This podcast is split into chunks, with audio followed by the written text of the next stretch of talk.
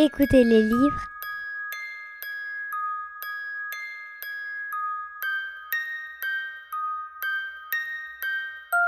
à la radio Lyotet.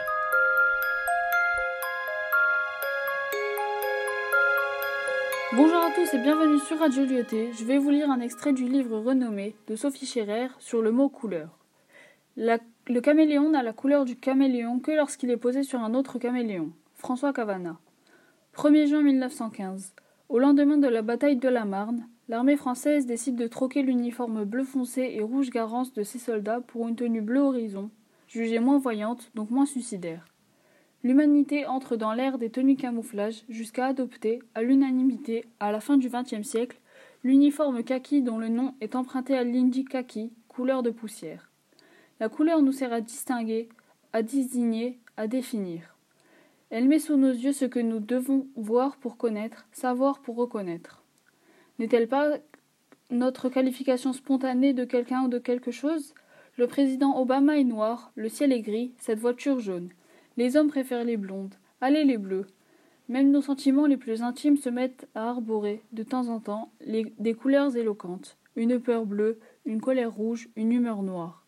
D'innombrables mots français annoncent, par leurs racines grecques, latines, arabes, etc., la couleur qui leur a donné naissance. Il y a du jaune dans les crocodiles, du grec croco, tirant sur le jaune, et d'élos, peau. De l'or dans les chrysanthèmes, du grec chrysos, or, et anté, fleur, du vert dans la chlorophylle, du grec chloros, vert, et fulon, feuille.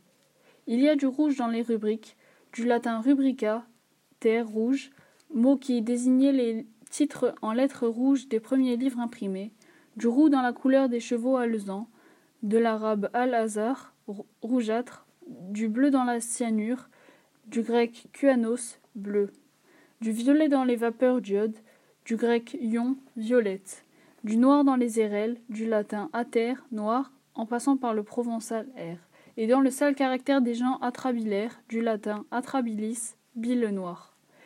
Il y a du blanc dans chaque candidat, du latin candor, blancheur éclatante, parce que ceux qui, à Rome, briguaient une fonction publique étaient revêtus d'une toge blanche.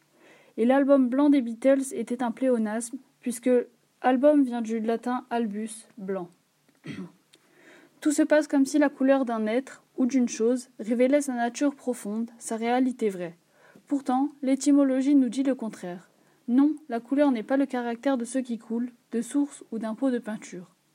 La définition de couleur est de la racine indo-européenne, quel, col ou cle, couvrir, cacher, puis du mot latin color, lui-même, issu du verbe cellar, cacher.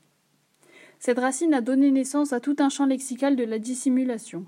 Sceller, un ancien verbe synonyme de notre actuel cacher, mais aussi recel, action de cacher le butin d'un vol, déceler, Devinez ce qui est caché. Cils et sourcils, ce qui cache les yeux, cellules, petite chambre où un moine peut se cacher aux yeux du monde, occulte et clandestin, synonyme de dissimulé. Et sous couleur de, une expression en vogue avant le XVIIIe siècle, voulait dire sous prétexte de.